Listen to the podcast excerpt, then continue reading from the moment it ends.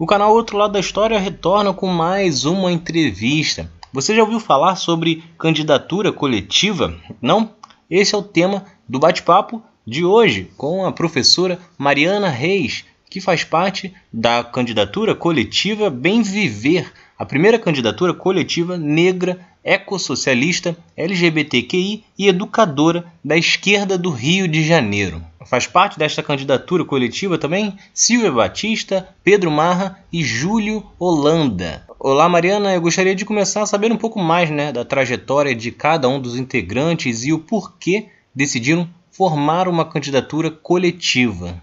Então, eu sou a professora Mariana dos Reis, eu sou professora de educação especial, educadora popular, é, reivindico na minha luta o feminismo negro e comecei a militar nos cursos de pré-vestibulares populares. Fui coordenadora em 2007 no curso pré-vestibular popular Morro do Estado.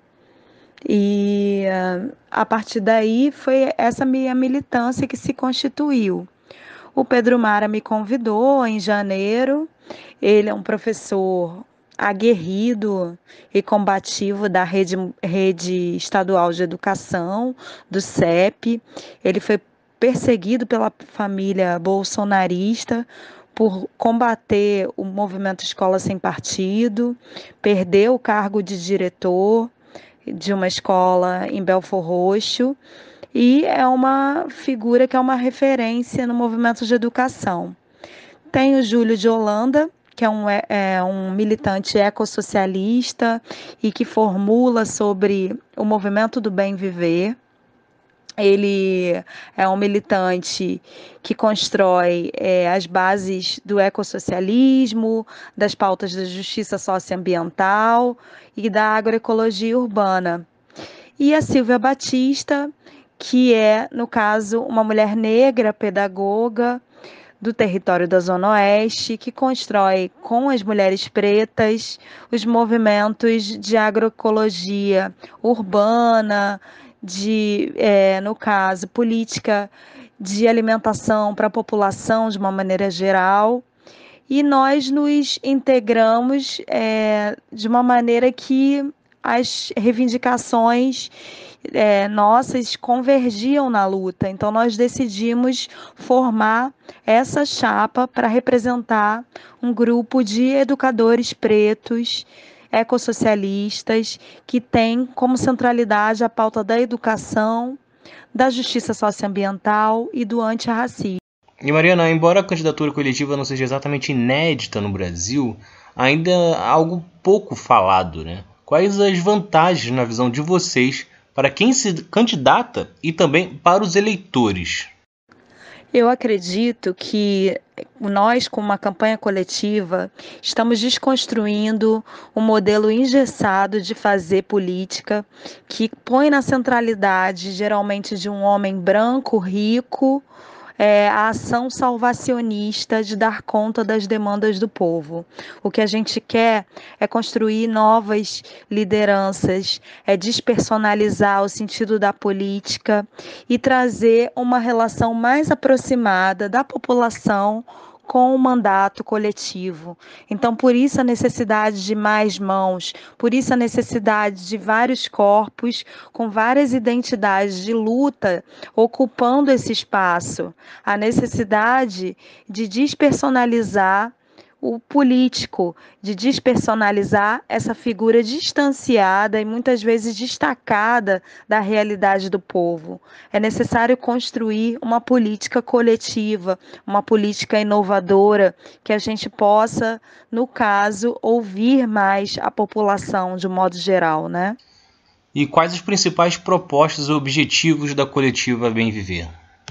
As principais propostas da coletiva Bem Viver é, no caso, na educação, dar centralidade a um projeto de educação integral que ressignifique o sentido dos CIEPs, os sentidos da educação democrática, que traga é, a volta dos animadores culturais, que na verdade eram pessoas né, que eram agentes pedagogos que tinham relação com o território e a comunidade, traziam essas manifestações da comunidade para dentro da escola.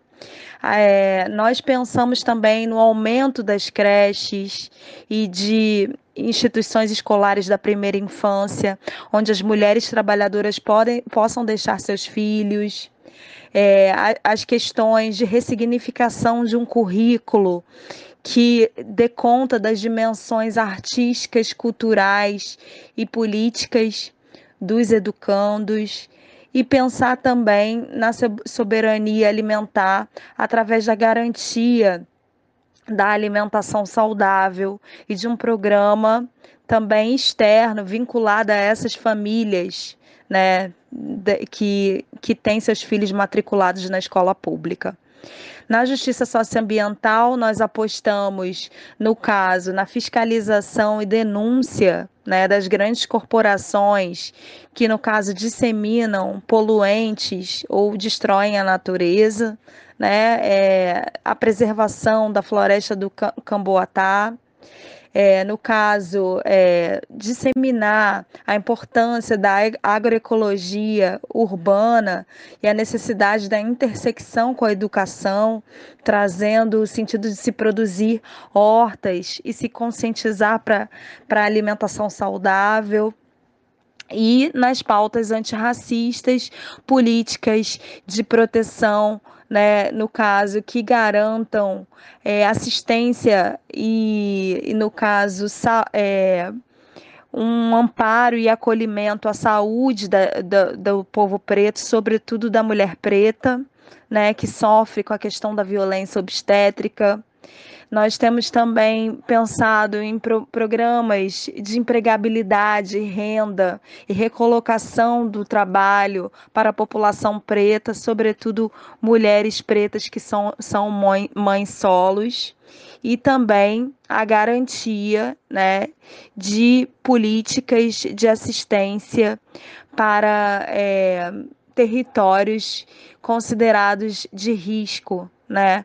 Políticas de assistência que a gente compreende né, a necessidade da, do fim das incursões, é, no, incursões da, da polícia nesses espaços, né?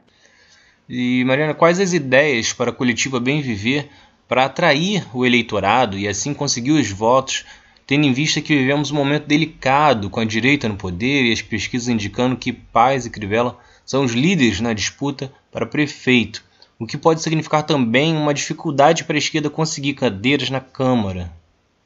Eu acho que o grande desafio da esquerda na cidade do Rio de Janeiro é saber trazer um canal de comunicação que seja atrativo à população, onde a população possa entender de fato né, as demandas e as propostas que a esquerda apresenta. Não é à toa que as igrejas neopentecostais avançam nos territórios, sobretudo o território da Zona Oeste, porque eles têm o discurso e a comunicação muito aproximado do povo, né, do povo periférico, e por isso tem um maior acolhimento para essas demandas que levam para dentro dentro da igreja. A esquerda precisa se reformular nos seus canais de comunicação, trazendo a base popular para a centralidade da sua defesa né, das pautas. E, mais do que isso, mostrar que é preciso desconstruir essa ideia da personalização do político, fazendo com que o mandato seja várias pessoas que possam pensar coletivamente para além dos mandatários, dos co-candidatos que vão que serão ou não eleitos, né? Esse mandato tem que se construir coletivo. Então o desafio da esquerda, mais do que nunca, é ampliar a sua voz, melhorar o sentido da comunicação e trazer o conjunto da base da população para a centralidade da liderança e da construção das suas bandeiras. E a candidatura de vocês é centralizada na luta antirracista, na educação popular, justiça socioambiental, luta feminista e combate à homofobia. Tudo praticamente o contrário do que faz o atual presidente.